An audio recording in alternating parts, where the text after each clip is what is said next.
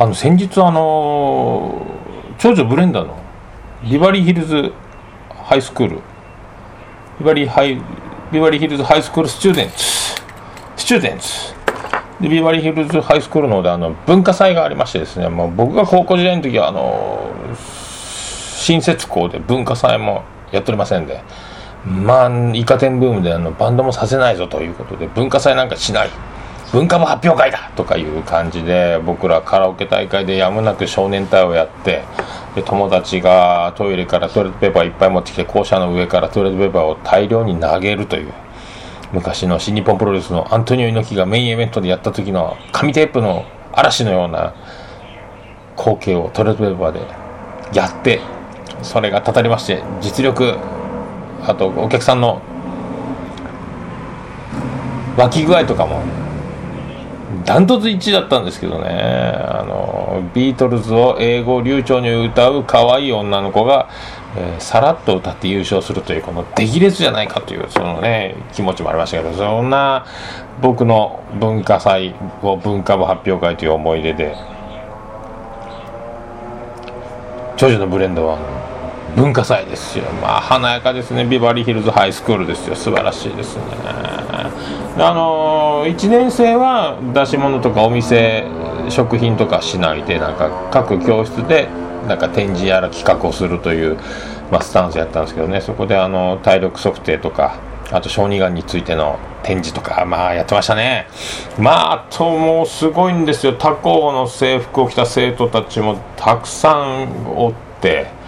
で OB なのか OG なのか若い男女たくさん私服姿のも見れますしでも女子高生男子高生現役もうやうやうやうやおりましてまあ女子高生は皆さん若いフレッシュでまあ可愛らしいんですけど男子高生のハブラギッシュなあのなんとあの締め切ったあのこもった廊下あの段ボールで迷路を作って迷路やってますどうぞって並んでるんですけど男子も女子もあのみんな学生が並んでるんですけどまあなんでしょうねあの若さという名の油ぎっしゅなおいにがですね若いなと素晴らしいなということでまあそれであのありなんですかねメインホールというかでっかいアリーナというかあのホールコンサート会場みたいな広い体育館のスタンド、えーと、劇場みたいになったところで、えー、チアリーディング部のダンスとかあとダンス部のパフォーマンスとか。でバンド演奏もやってたみたいなんですけど相当な数バンド出てたみたいですけど午前中で僕行ったの午後だったんで見れずじまいだったんですけどね。そのもうチアリーディングとダンスとすごかったっすね。まあそれをずっとあのー、後で長女ブレンダーに見せてやろうと思ってですねムービーをダンス部とチアリーディング部のずっとムービーを撮って。これねこれ普通におじさんがカメラ回してるとこれ危ないんですけどまあ保護者でよかったなとか思ってるわけですよね。第44回でございます。桃屋のさんのオールデイズ・ザ・ネポン。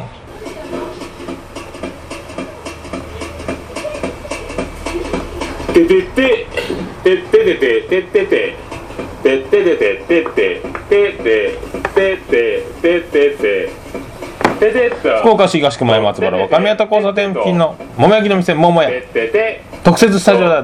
またもや今回も桃屋のおっさんプライベートスタジオからお送りしております。桃屋のおっさんのオールデイズ・ザ・ネッポンでございます。ありがとうございます。第44回となりました。ありがとうございますツイッターの方ハッシュタグの ADDNP でよろしくお願いしますけどね。まあそういうことであの文化祭行きましてあ久しぶりですねあんなに大量の若者の中に身を置くというのまあ、保護者はさておきですね、まあ、そういうことで、あのおじさんは年を取れば取るほどあの若い女の子のそばにおるだけでなんかホルモン的にいいらしくてあの長生きするということなんで素晴らしいあのいいタイミングで子供が成長し、えー、僕ら年を取るという素晴らしいこういういいタイミングをあるんじゃなかろうかと。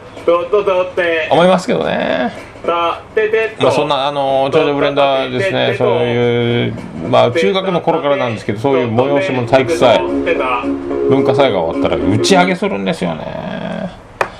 まあ、そういうことでございますね。その打ち上げのこともちょっとですね。よろしくお願いしますいただきます。エミルです。古賀です。稲田です。ヤロネロです。ヤンコネロ来て。3人合わせて Perfume です。桃屋のおっさんの「オールデイズ・だネポン」福岡市東区。桃屋のおっさんの特設プライベートスタジオからお送りしております。桃屋のおっさんの「オールデイズ・ザ・ネポン」でございます。第44回でございます。それで打ち上げをですねこの前もどっかのなんか焼肉の食べ放題かなんかでみんないろいろなんか集まって打ち上げをしたという。まあとにかくあの僕らの時はないこの風習。打ち上がるという。僕らもですね今全ては打ち上げのためにという感じでなんかやりますけどね。男屋が終わった後の打ち上げを楽しみにとかやってますけどもう高校生で打ち上げの習慣。まああの日頃忙しゅうて子供の頃からもうあの長女ブレンダー世代とかももう1年生の小学校上がっても一人で遊びに行くなんてことはまあさせられんし親が公園についてって遊ばせるというような世界で育ってきてるもん。そういうのもあるんでしょうね。だからみんなであの集まって打ち上げ。る僕らの時はもう勝手に誰かんちに集まってそれぞれ勝手にいろいろ夜中まで遊んだりいろいろしてたんですけど時代が変わってるんでしょうね。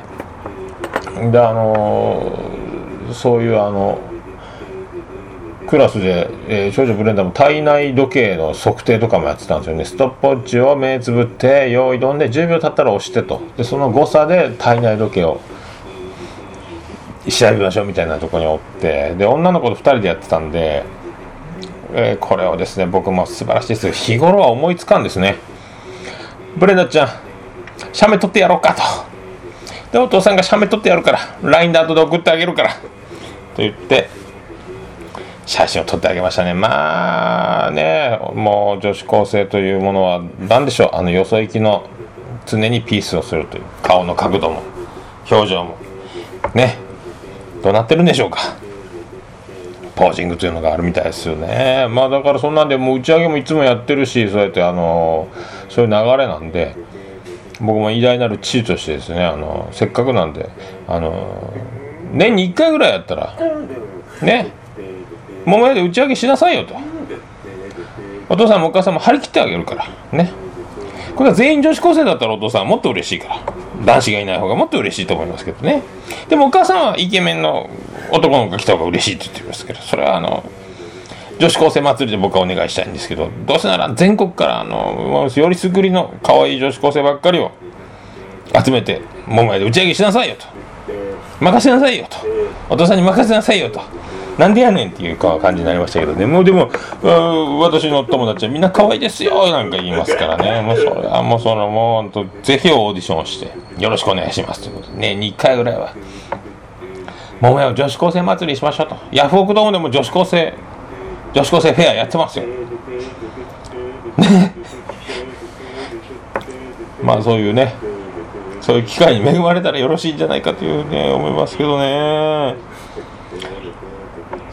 選抜ですよ。であのそのアリーナアリーナですかね。でっかいホールでそのチアリーディングダンス見て動画撮ってそしたらこの先生の落語が始まって講座が用意されてちゃんちゃちゃんってあの出囃子とともに上がってきてで講座に座って拍手って煽ってですね両手で。拍手拍手って煽ってちゃんちゃんちゃんちゃんってあのタモリみたいなことしたんですよ。ちゃんちゃんちゃんのリズムが合ってなくてですね。気になりましたね。一応動画押さえましたけど。そこからあのなんすかねあのイヤモニじゃないやなんかあのインカムみたいなあのマイクで喋り始めるんですけどまあちょっと声が声を張ってないのかな？全然ちょっと何て言ってるか分かんないんで。僕そのその席を立ち去ってね帰りましたけどね。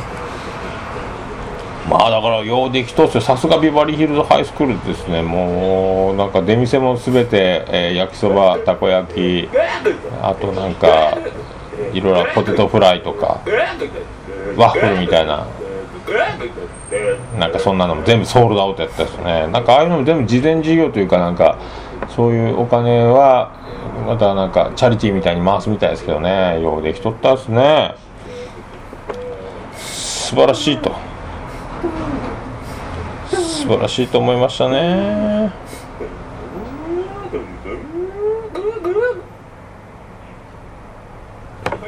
牛田さんにナンパお願いしたと思う？内緒法政さんはそりゃ内職さ傑作まんじゅう博多通りもんみたいなもんでございます桃井さんの「オールディザ・ネポン」まあそういうことでございまして第44回でございますけどやっております桃井さんの「オールディザ・ネッポン」でございますけどもそういうことであの来月の21日ですかねえー、ビアンコネロまたワンマンで福岡へやってまいるというふうな情報が、えー、決定でございますね。ただあの僕はあの希望してた月曜日の祝日ここだったら俺は行けるぞと言ってたその21日にまあ決まりましたね。であの今日ですね44回の収録をしておりますんでこのままいけばちょうど49回目の週に当たるんですけどね。これをだから無理やり第50回記念としてえー、前撮り先にしとくか。49回の、えー、スペシャル、えー、AKB おっさんだらけの AKB じゃない方です。49スペシャルでお送りするかですね。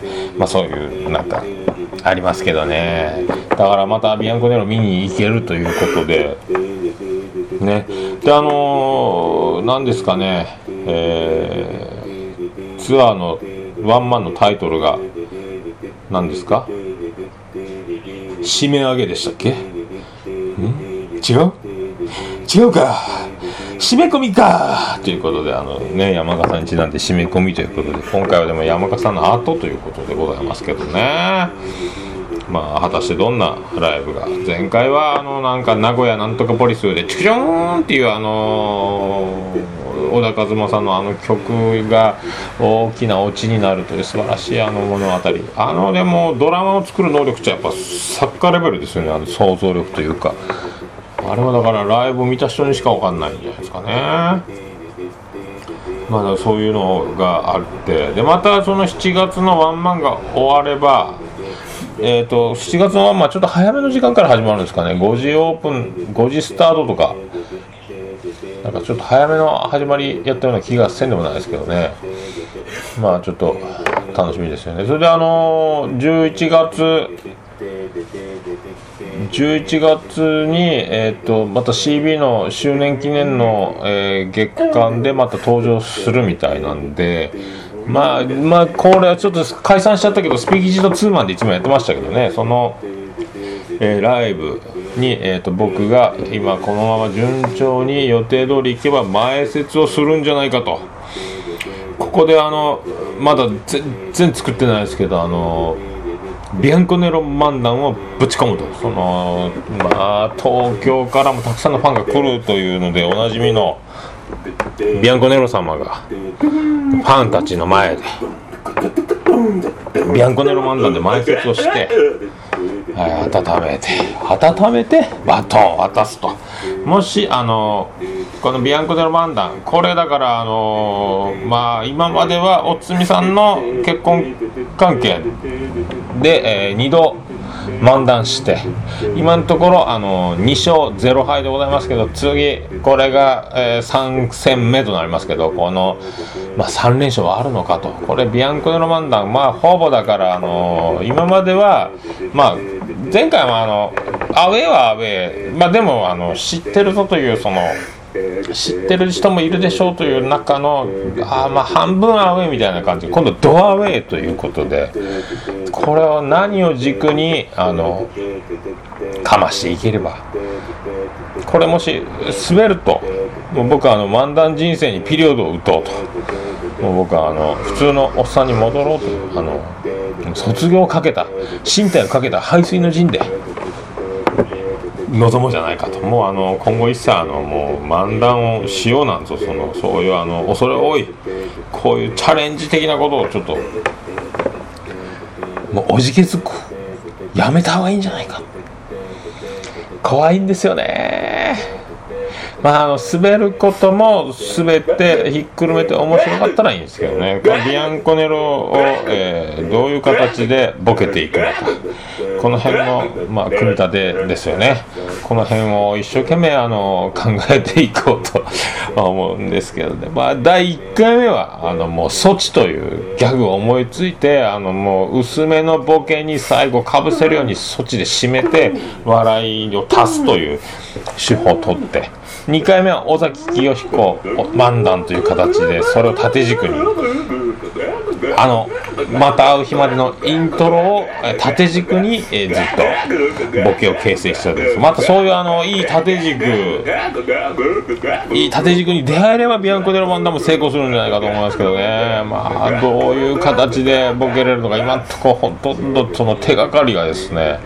まあいろいろまあそのねビアンコネロという名前でボケていったりするのか、まあ、3人でいうところでボケていくのかあと曲のタイトルとかまあちょっとちょっと変え歌をいじるこれがファンのか歌をいじるボケをもし思いついて替え歌とか思いついた場合に僕いつもうんこの替え歌ばっかりがメインでやってるんでこういうもしそこにそういう替え歌をぶち込んだらもうファンの心感情を逆なでしてもう炎上するんじゃないかと。あのもうなんかあの灰皿が飛んでくるんじゃないかというその恐ろしい気持ちにもなりますんでもうそのもし替え歌をするんであればもう絶対そのまあ下品とか下品じゃないとかじゃなくてもう絶対もう 100%100% 面白いっていうそういう気持ちをですねその確証がないと要するにあの二塁ランナーが3投するときにもう120%セーフじゃないとスタート切っちゃいけませんよというあの野球のセオリーというか暗黙のルールみたいなのがありますけどその3投を決めるようなそういうあのねギャンブルじゃなくてもう絶対セーフだと。相手の配球、えーフォームあともう全然モーションを盗めている絶対的な自信。であの打席に立ってるバッターが右バッターであのスタート速球しにくいぞというそういうシチュエーションで絶対だという。絶対だという自信でもう替え歌はしないとこれはもう大怪我するんじゃないかなって。思っとるんですけどね。ビアンコネロでコム手の中に。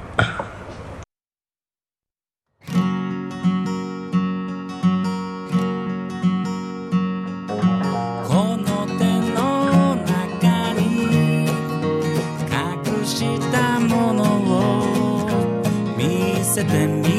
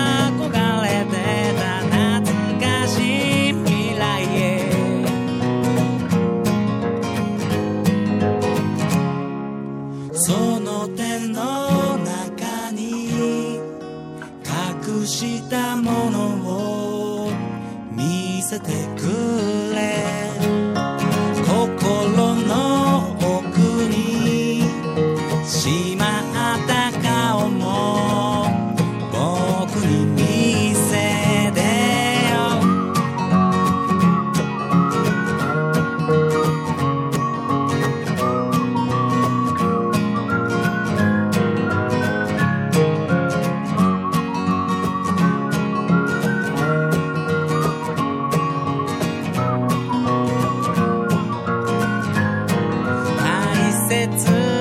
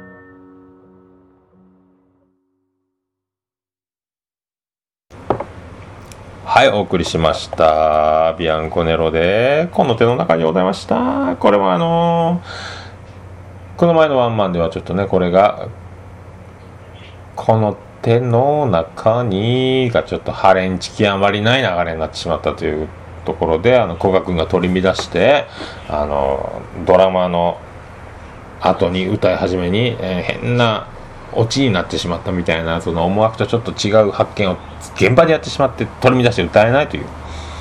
ありましたけどね。まあそういうことであの2等3等言うとりますけど今も僕はあの空前のガンノスブームがあの来ておりましてあのガンノス球場あの福岡市東区えーっとね鹿の島に向かうところ海の中道に行く手前なんですよ。ガンノス福岡福岡ソフトバンクフォークスの2軍のあの球場本拠地行くこれがあのなんかもうすぐあの何年かしたら近々移転するんで、もうガンノス球場で2軍の試合が見れなくなるという事態がある。で、僕は、あの、そうだ、ガンノスで行こうって急に思ってですね、最近だからよく、昨日も行ったんですけどね、いいんですよ。ね、やっぱりあの、プロ野球の一軍、まあ、ヤフオクドームとかですね、広いんで、まあ、カットバセとか、ピーピーピーとか、僕あの、カットバセとかいうのあんま好きじゃないですよね。野球はあの、じっくり黙ってみたい方なんですけど、あの、だからですね、あの、ガンノス球場はカットバセがないですから、球場も近いし、あの、小さいんで、あの、スタンドとかも、う目の前に、で、しかもあの、元三冠王、現役最後の三冠王、M 中 N 彦さんも2番 DH で今出場中ですホームランも打ちますしですね。もうすごいんですよ。すごい。であのこの前までちょっともう今1軍上がった細川もマスクかぶって出てたりとかリー・ツーシェンもいますしですね。たまにはもう最ちょいちょいしか出ないですけど福田もいるしすごいですね。昨日はですねあのー、407日ぶりの先発ですかね。中日の吉見が投げまして雨降って寒くて僕はあの行くつもりなくて本当は今日その昨日収録しようかなと思ってたんですけど吉見が投げるという情報をツイッターで入手してこらいかんと慌ててあの1回の裏表裏終わりぐらいからですね球場に間に合ったんですけど吉見のピッチング見ましたね。まあまあまあまあ。ちょっとあの小柄なバッターに牧原とか、えー、誰やったかな。誰だったかな安田とか小柄な左バッターにホームラン打たれましたけど、まあ、松中とかリートゥーシェンとかの勝負は見応えありましたよね。結構あのピュッと力入れて投げ取った感じがしますけどね。であのホークスの先発の山田がまあまあビッタンビッタンコーナーに決まってなかなかもうほとんどあのピンチもないような危なげないピッチングを披露してでその後オセゲラ投げて小雨降って寒い中1失点でまとめてなんか良かったですね。でもブルペン見たらあの5回まで投げた山田君ですね。またあのブルペンで投げよって。すげえなと。これ一軍上がる気満々やなみたいな。上がるんじゃないかみたいな。まああれは陰性あの今度長男のブライアンをですね次の日曜日阪神戦かなんかあるんでそこであの連れてきてもしかしたらその阪神戦日曜日無事にあれば西岡が阪神出るんじゃないかと。そしてあの内川も出るんじゃないかと思うんですよ。すごいですよね。松中内川西岡がいるって。これはもうしびれるっすよ。であのもう長男ブライアンにはですねそのね見せたいんですよ。あのランナーが一塁にいる時のファーストの動きとかですね。あのもう1点目やれない時のあの内野の前進守備の守備のあの迫力とか。ね。あれが2軍なんだと。これ1軍はもっとすごいことやってる。ただちょっとショーアップされすぎてその臨場感的な迫力はですねでももっと上手いやつらが1軍でやってるというのもこれはすごいなという思うんじゃないかなと思って。あれもう本当ボールの投げろとかシューって聞こえる。でバットの素振りのともバブって聞こえる。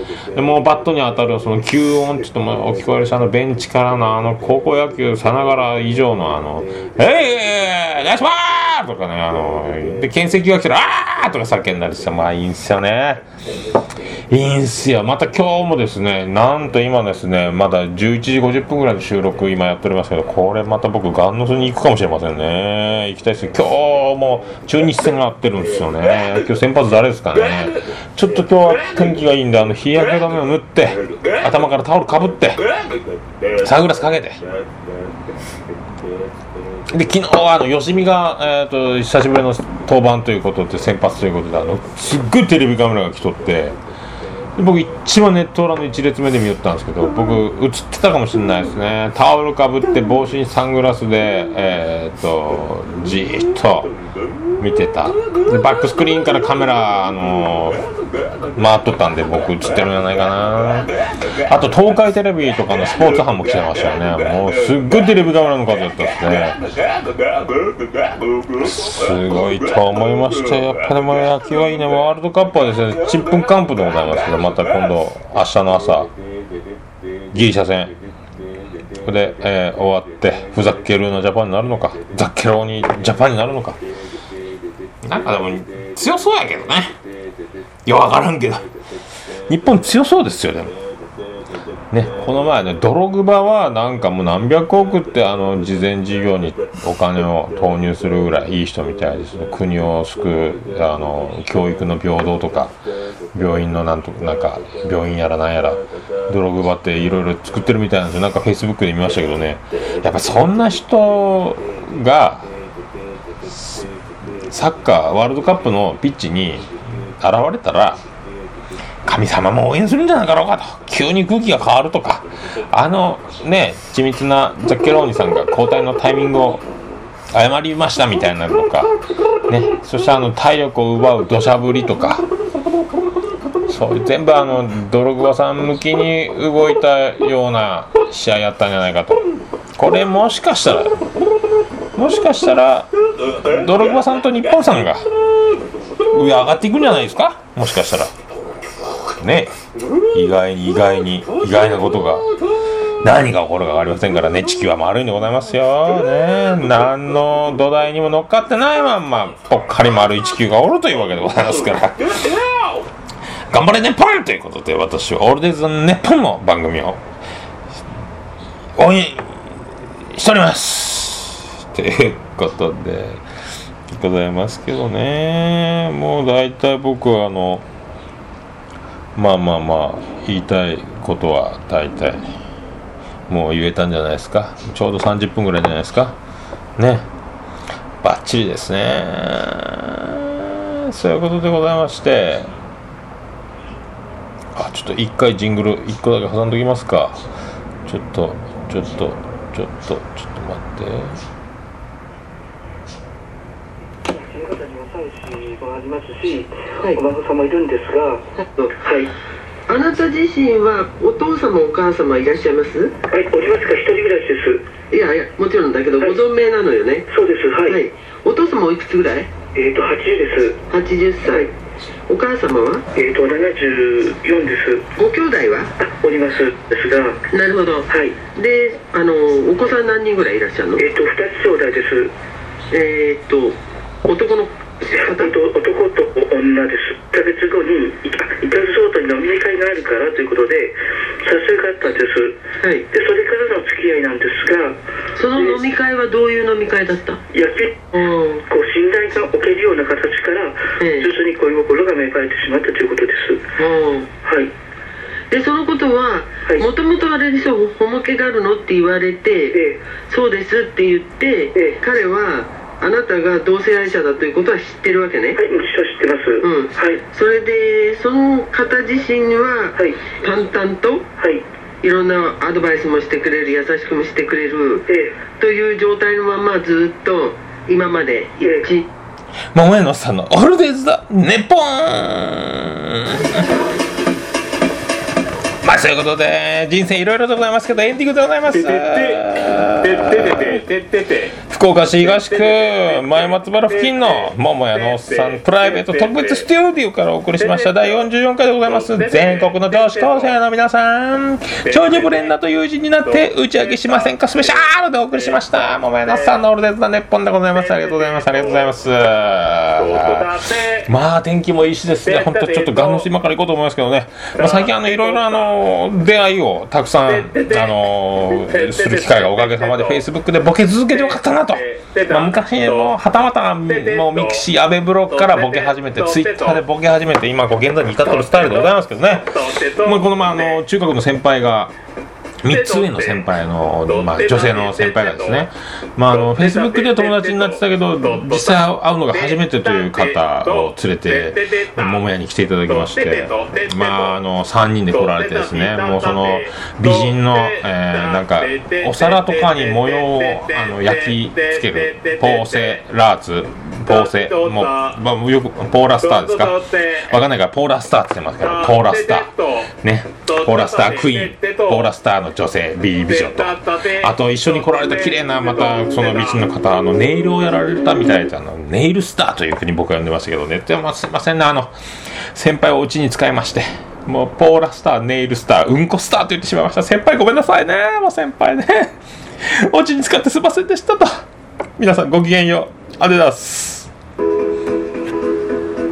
福岡市東区若宮と交差点付近から全世界中へお届け桃屋のおっさんのオールディーズ・ザ・ネポ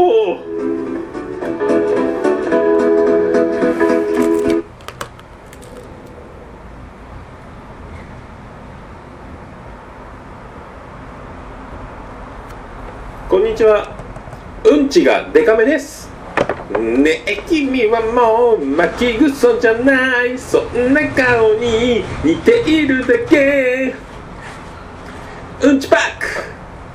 ねえ君はもう巻きぐそじゃない桃屋のさんのオールデイズ・ザ・ネポン